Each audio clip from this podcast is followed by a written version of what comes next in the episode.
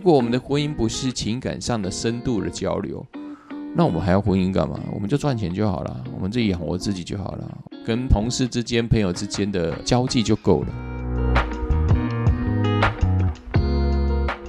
我是史哥哥，我是天天妹。因为上次呢，我们盘点到我们俩个性上特质啊、脾气啊、生活习惯啊，就是盘点我们的不同之处。然后在盘点这个不同之处当中呢，我们就聊到说，哎，那为什么我们两个人可以走在一起？也就是说，我们可以把这些不同变成一个互补，然后是可以磨合的。嗯哼。但是我们也必须说，有些人他们的。这个不同之处没有办法互补，也磨合不来，好，所以我们今天就来讲，到底有哪些原因可能比较容易会导致这一对恋人呢？他们不合适走在一块儿。今天只是谈是一个，就是说我们这几年来所看到的，对对对，这不是一个定准，对对，更不是一个金科玉律，因为我相信一定都有很多的呃情侣。啊，他们或许是也踏进了，所以我们等一下所说的那些类似的地雷，但是事实上，他们最后克服了一些很大的难关。那是我觉得是一定是有这种例子，啊，但是往往就是这几年我我跟天天妹所遇到的很多的事情，就是在下列的问题当中，我们要提到的问题是。事实上，在他们决定进入感情的时候，这可能就已经埋藏在两人关系中的很大的未爆点。嗯，但最后就是因为这样子而产生最后不欢而散，或者是彼此伤害的事情，导致我们的情感或是之后的婚姻会会往这个不好的方向前进的很多的原因之一了。因为我觉得也的确是要承认呐，因为很多时候我们都觉得说，对我们就是要学习接纳，我们就是要学习。呃，互补，所以要努力的去磨合。但是当有些点真的出现的时候，你发现，哎，真的是磨合不了，就也不要硬撑在这个感情当中，就会彼此很伤害，这样，然后到时候就会觉得很创伤，对，很难受。不要为了谈一段感情，把我们人生全部都赔下去。其实很多时候就是设立一个情感的一个停损点。对，这部分也是很重要，尤其是对目前正在热恋中的伴侣们，还没有进入婚姻。那我相信这个部分可以让我们彼此之间来思考一下，我们是否合适再继续走下去。对，好，话不多说，我们就来分享第一个可能会造成不合适的原因，就是价值观差太多，而且是各方面的价值观差太多，比如说。金钱的价值观，有一些人呢，他就是属于那种我赚多少呢，我就是要花多少的那种，他没有储蓄这个概念，就是活在当下。但是有些人不是，有些人就是认为储蓄是非常非常重要的一件事情。嗯哼。对，因为事实上呢，有机构统计呢，在情感当中，甚至在婚姻当中，没有办法走下去的很大原因，第一，首先就是情感部分；第二个就是金钱部分。所以我相信，金钱的使用态度，哦，绝对会造成两个人之间情感是否能继续走下去的关键。尤其，今朝有酒今朝醉的一个态度，好像哎，我们。有一句话很流行啊，我们活在当下。对，但是活在当下，事实上，我们是不是要对未来的一个会遭遇到的危机，我们是不是有一些准备？而这些准备最重要的是，目前为止就是金钱的一个哦预备就很重要了。但是很多人可能。尤其是时下年轻人会觉得，我就是每每月的月光族也可以。没有，不一定是年轻人哦。你这样会 骂到很多年轻人，不是？哎，我觉得是不同年龄层，就是每个人对金钱观真的不一样。因为有些人会觉得说，你看你就算是现在你赚了很多钱，那结果你下一秒就赔光，对，很有可能啊。而且事实上，呃，不仅是呃，你说月光族，有些有些人的金钱部分，他就大投资啊。对啊，他没有赚多少钱，也大投资啊，都是在呃，就是在呃所谓的勇敢的做他的投资美梦啊，风险就很大。这几年来最流行的比特币啊，就比特币跌得很惨啊，在这个俄乌战争之中，更不用讲其他的一些虚拟货币了哈。这个我们不是专家。啊，但是这确实造成很多的感情跟婚姻关系的破裂。就我们不能说他们错或怎么样，只能说就是价值观差太多，就很容易导致这个感情呢没有办法好好的发展下去，就会造成不合适哦。所以如果金钱观差太多的话，你可能真的要好好的考虑。然后另外一个再就是情感的价值观差太多。嗯哼，你有听过什么情感价值观的差异吗？情感的价值观哦。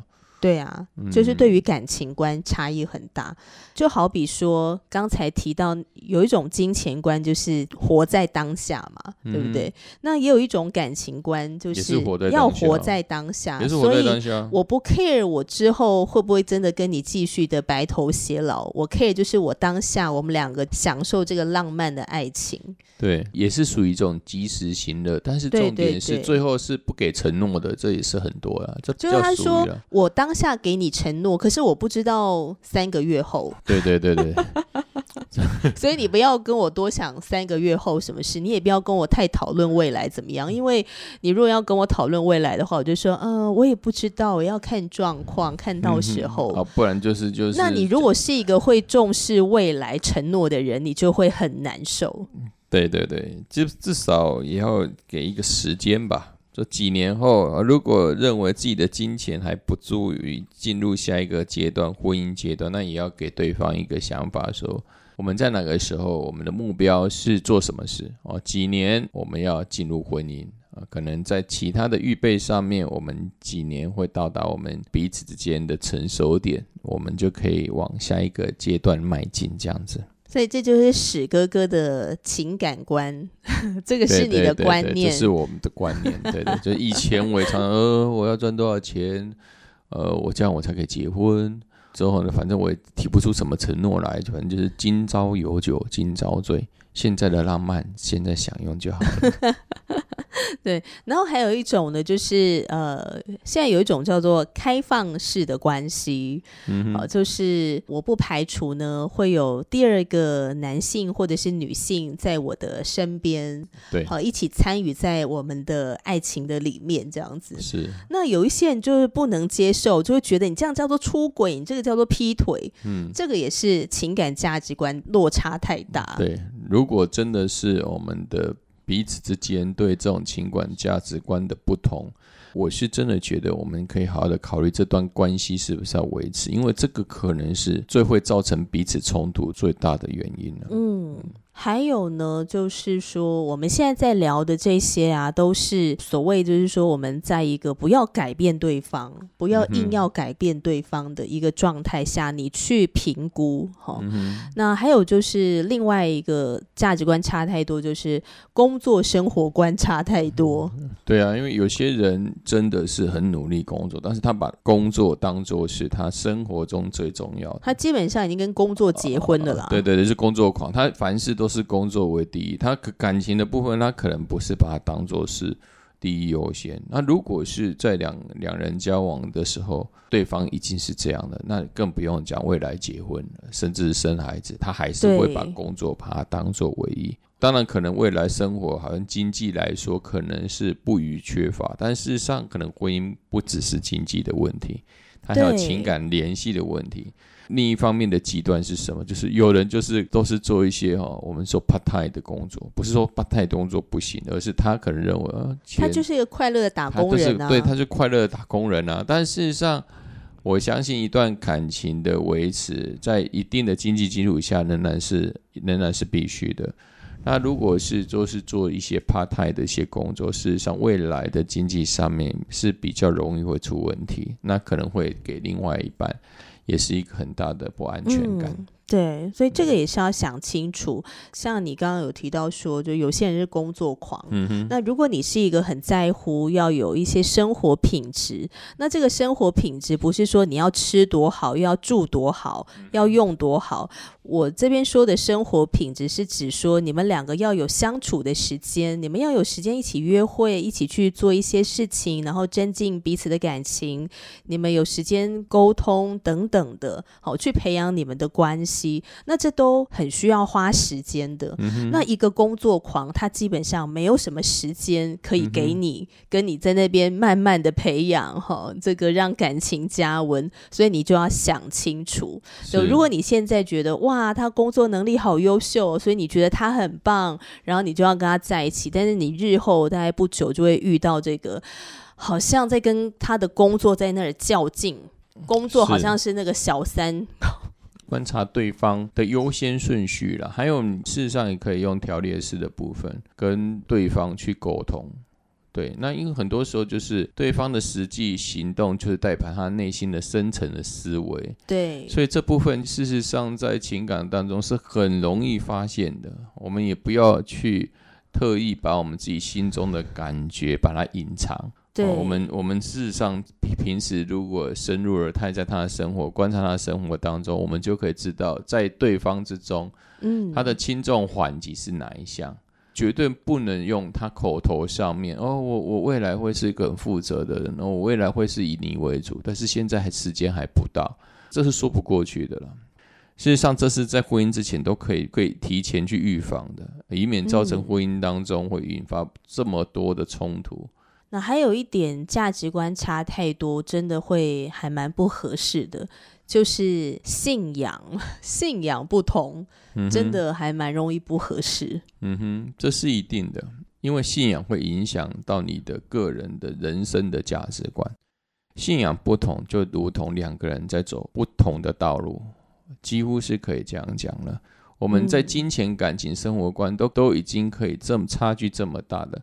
如果在这个信仰上面，尤其是在基督信仰里面，它是一个全人的信仰，就是说，所有的你的形式、你的思考、你的未来的计划，都需要跟这个信仰有这么深厚的连接的时候，嗯，都要跟上帝连接。对，那如果没有跟这位神连接，基基本上你们是各走各路的。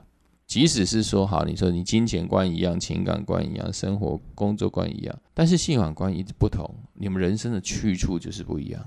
即使你们在这前面我们所谈的这三观相同，事实上就是因着我们人生的走向仍然是往不同的方向。尤其是当一个有信仰的人，他一定会去想要去跟对方分享自己信仰时，我们不可能另一半一直拒绝啊，也不可能说我接纳你。但是我不认识你，我不不想认识你的信仰，对对对，那是不可能的。那事实上，这是心灵上的一个什么无法真的交流的一个很大的空间。如果我们的婚姻不是情感上的深度的交流，那我们还要婚姻干嘛？我们就赚钱就好了，我们自己养活自己就好了。我们我们可能一个人的生活跟同事之间、朋友之间的交际就够了。对，而且我觉得那个心理上面会蛮空虚的。那你说，当你信仰不同的时候，你觉得你的金钱跟情感、工作、生活观真的是能够相通吗？我觉得很难。好比说，基督徒我们会十一奉献，那不是信主的另一半就觉得，哎，我辛辛苦苦赚的钱，然后你拿去十一奉献，他。他是很难接受，马上爆炸。对啊，对他马上爆炸。这也是很多夫妻吵架，就是一个人信主，另一另一半不是基督徒的时候，很容易会吵架的一个点。对。然后还有就是，哎，你用假日的时间呢，你去教会服侍，三天两头好像，然后你就不在。对。那个。孩子有时候就有时候就没有办法全部担待到。那如果没有能全部担待到，如果你的另一半又没有信靠这个信仰的话，就会产生很大的误解，因为他没有办法理解，他就会误会。信仰不同会引起这样的问题，同样的信仰的程度的差异也会影响很多的问题。不是说我们都是在在呃基督信仰里面。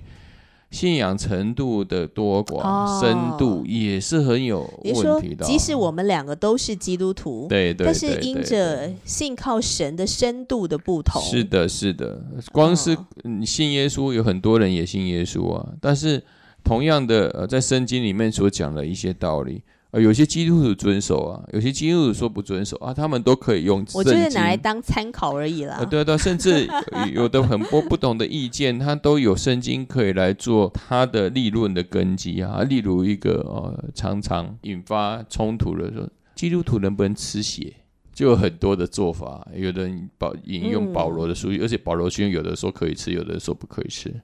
我觉得还有另外一个争议性更大，就是能不能婚前性行为？对对，因为圣经没有写不行，那到底行还是不行？哎，这个争议性也是很多哎。对，我们在此并不是在说圣经它它不全备性，而是重点是我们的信仰之中，我们是否已在这当中有一定的共识？对，这很重要。所以在信仰上，两个人彼此之间的呃，在对。对圣经的理解部分，我们也需要有一需要有呃，不能差距太多的理解，不然的话，可能你也是在做你的基督徒啊，我也在做我的基督徒啊，但是我们两个人就是没有办法妥协，这吵得更厉害啊！对。你知道我之前看那个幸福说明书，因为最近在跟听众朋友分享这本书嘛，那我就曾经在节目里面就有提到说，你可以满屋子都是基督徒，但是却没有一个合一的基督徒家庭。对啊，就是他信他的基督徒啊，对，他信他的基督，你信你的基督，对对，很有趣，都是同一本圣经，嗯，但是呢，两人之间就不知道为什么就很大的隔阂，彼此的观念是完全不同的。好哦，所以刚才提到的是价值观的差异，吼，就是金钱呐、情感呐、工作啊，然后还有信仰上的差异，然后再来呢，就是关于个性跟做事方式，嗯，而且尤其是你发现你好像真的不能接受。我觉得很多时候，我们都不要觉得说没关系，我现在接纳他，他以后会慢慢改。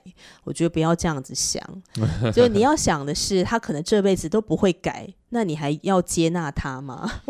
对，这是一个很呃，应该说不得不去接受的事实嘛。好，因为真的这句话，可能不是这信仰人也都知道，“江山易改，本性难移”。那是一个，如果你要进入，不管是一个感情或是一个婚姻，它终究会来到的。因为每一个人的个性的部分就是有所不同。有的你能接纳，但是有些就是真的就是你的地雷，而且你可能试着也去改变自己，但是总是没有办法过这关的时候，我们可能还是要断舍离吧。对，对啊，像可能对于哦男女来说，又对女孩子而言，男孩子他的脾气个性是否你能接纳的？他就是这么的暴躁呢？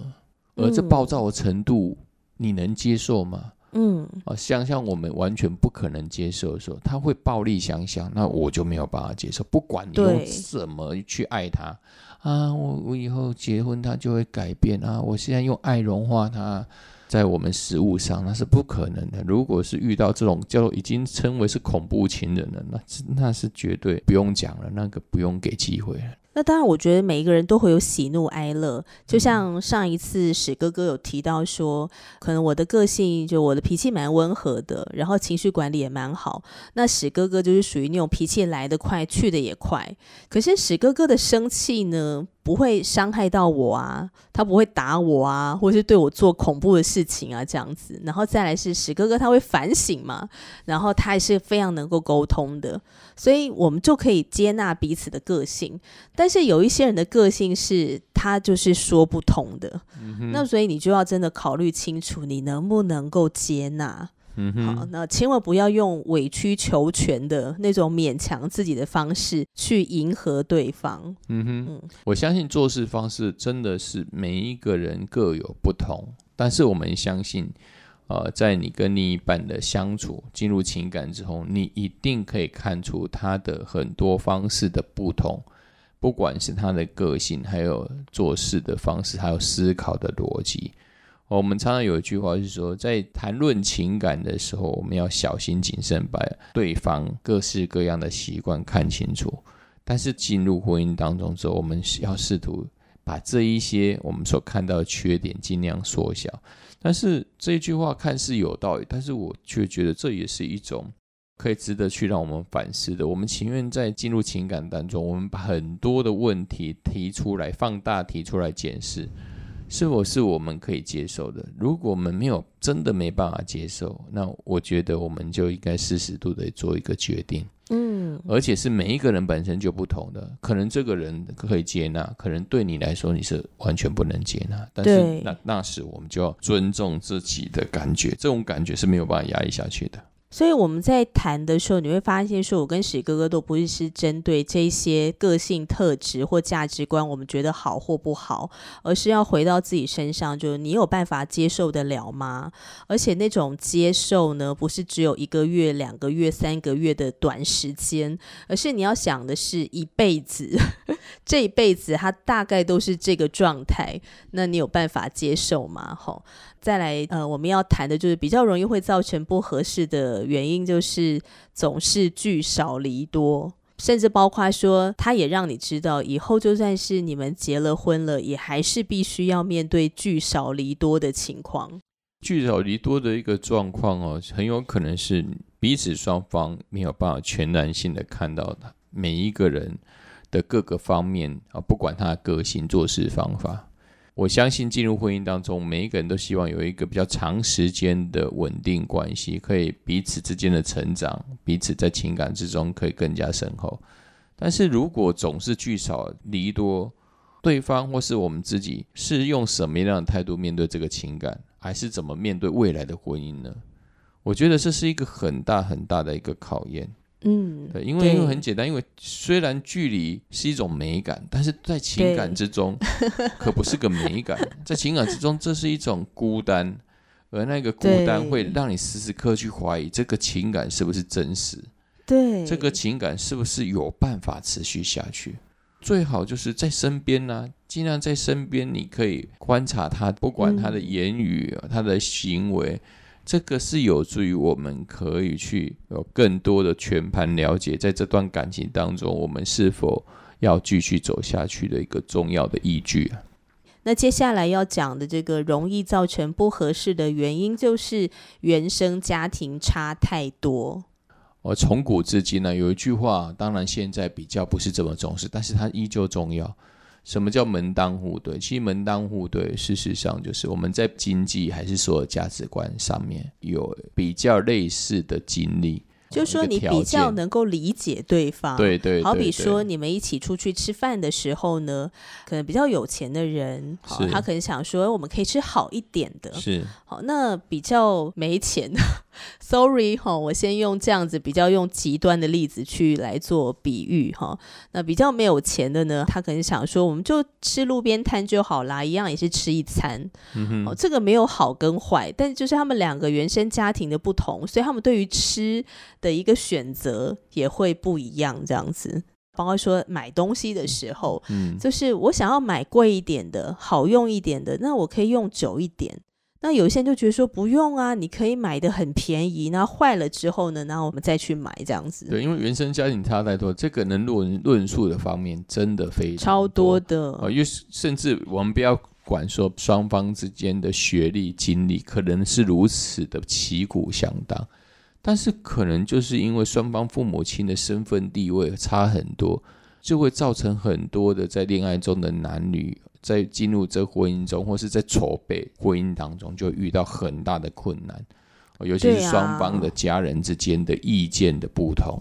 即使能够办好婚姻，但是在未来婚姻两人的婚姻就遇到很大的一个问题，那个问题就是彼此家庭之间的牵绊。对，就好像现代版《罗密欧与朱丽叶》。这个真的是太多太多了，尤其是双方的社经地位的不同，就是双方原生家庭的父母亲社经地位的差别，绝对会造成后面的一个在婚姻当中两个人可能会彼此争吵哦，甚至分道扬镳。我觉得亚洲的文化比较容易遇到这个难题，对，因为家庭成员的彼此联系比较紧密。对啊，而这紧密当中又包含了父母亲在后面哦，意图用情感来掌握自己的儿女，这部分确实是这样，而且是会有很大的影响。我们不要以为我们已经进入现代了，都二十一世纪了。事实上，我们父母的那个年代还是存留着若干的观念，他们或许跟之前的时代已经是好很多了，但是他们仍然有这样子的一个观念，只是可能可能是他们不承认。但是他们最后还是会回到一个东西，那你那边赚多少钱，最后都是为了钱。那除了史哥哥讲了这个之外呢，我也想到我的一个好姐妹，她在结婚之前呢，有一次就跟我分享到她跟她的男朋友遇到的一个原生家庭差异大的这个问题。哈，这个好姐妹呢，她就是非常独立自主的女生，强调她自己个人独立的生活的空间，好，不希望妈妈或爸爸干涉太多。那她跟她男朋友在一起之后呢，她就发现，虽然男朋友也有他自己呃独立的生活的空间，可是妈妈呢是有她男朋友家的钥匙，所以三不五时就会去男朋友的家帮他整理房子，然后帮他把冰箱呢呃放食物啊，放蔬菜水果啊等等等这样子，可以看得出来这个妈妈是很爱她的男朋友，但是她也从这个很爱她男朋友的当中呢。感受到哇，这是一个掌控型的母亲。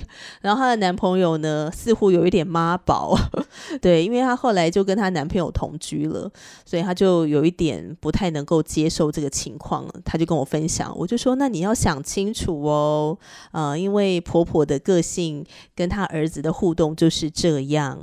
那你如果真的要嫁给他的话呢，你真的要想清楚，考虑清楚，因为这就是他的原生家庭。你如果要他改变。的话，可能会遭遇很大的困难。对对，应该是说你你那个你的朋友会遭遇很大的困难，就两个都会遭遇很大的困难。大困难就是你要面对你未来的婆婆，而这个婆婆又是一个掌控型的人。对，而这一个未来可能你的先生是他没有办法在若干部分去保护你，因为他也是一个妈宝而已。在热恋中，男女可能就把这些问题好像缩小化，但事实上，在婚姻在进入婚姻中，就是会最大化。那最后呢，我们要谈一个最重要的、容易会造成不合适的原因呢，其实是自己个人的生命问题。是，我们把这一点放在最后来谈，是因为我觉得它是最重要的，而且也是最容易被忽略的问题。这部分呢，史哥哥有一个很大的一个经历，哦，那因为史哥哥在之前在婚姻前呢，有不少的感情，而这些感情事实上都有谈论到未来要进入婚姻。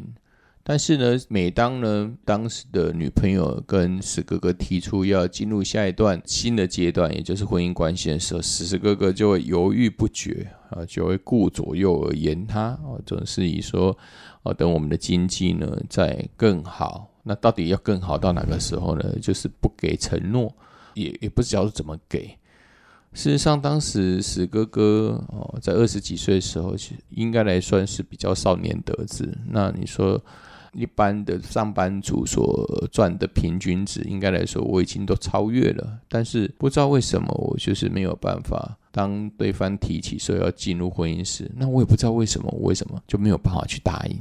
好像有一个中中间有一个坎，心里有一个坎哦哦，就在跟我讲说哦，千万不要被锁住了哈哦，你你如果进入婚姻，大概会跟你的父母亲一样哈，人家是婚姻会不幸福了哈，这样的负面的。思考就会一直不断在我心思中出现，所以我最后所采取的就是逃避。进入婚姻最重要的，当然你说要有一定的经济能力，我觉得都不一定是最主要的问题。我觉得是重点是你在你的成长历程当中，是否呃，我们有没有处理跟原生家庭所产生一些伤害的一个纠结？我们有没有？借着任何的管道，我们能够去抚平那时候的伤害。对我而言，为什么能有这样子勇气进入婚姻？是因为我接受了耶稣基督。耶稣基督在这个信仰里面，让我让我去面对了，靠着他，我去面对。我为什么害怕婚姻？是因为我害怕做不好。但是在这个信仰当中，耶稣基督让我有勇气。也让我有能力去担当这个重责大任，嗯，而这次我发现我自己不足之后，决定把我的生命交给他时，他就赐给我这样的勇气与生命，让我可以去答应甜甜妹，让我们彼此可以进入下一个阶段。嗯，这个东西真的是悬不悬也很悬，但是我确实认为这是最基础的核心问题。有些人很有钱，但是他真的不适合进入婚姻，因为他自己到底追求什么，他也搞不清楚。对他来说，可能最重要是金钱啊。很多很有钱的黄金单身汉，他们女朋友很多，在每个地方都有。嗯，但是到底为什么他要婚姻？他要记录情感？这或许是他们没有想过的问题。其实这也是很多没钱人没有想过的问题。对，这都是没很多人不管有钱没钱，都是遇到这样的问题。对，之后最后可能会说啊。我怎么这么可怜呢？我都没有另外一半啊！我都追不到女朋友，我都追不到男朋友，或者是我怎么都遇人不淑？对我都遇人不淑。但是我们有没有想到有一个问题，就是其实我们所呈现出来的生命状态，其实也就是别人对你的感觉哦。你是呈现出什么样的感觉？因为你什么样的感觉，就吸引到什么样的人。我们预备好了吗？还是我们自己看镜子，哦，都觉得自己很美、很美、很帅呢？我觉得对于个人的生命问题会怎么样影响我们的感情生活，我觉得我们可以开一集来好好的聊一聊。诶，我觉得这是一个可以聊很深入的一个话题。嗯哼，或许我们下次再好好聊一聊好了。好，嗯。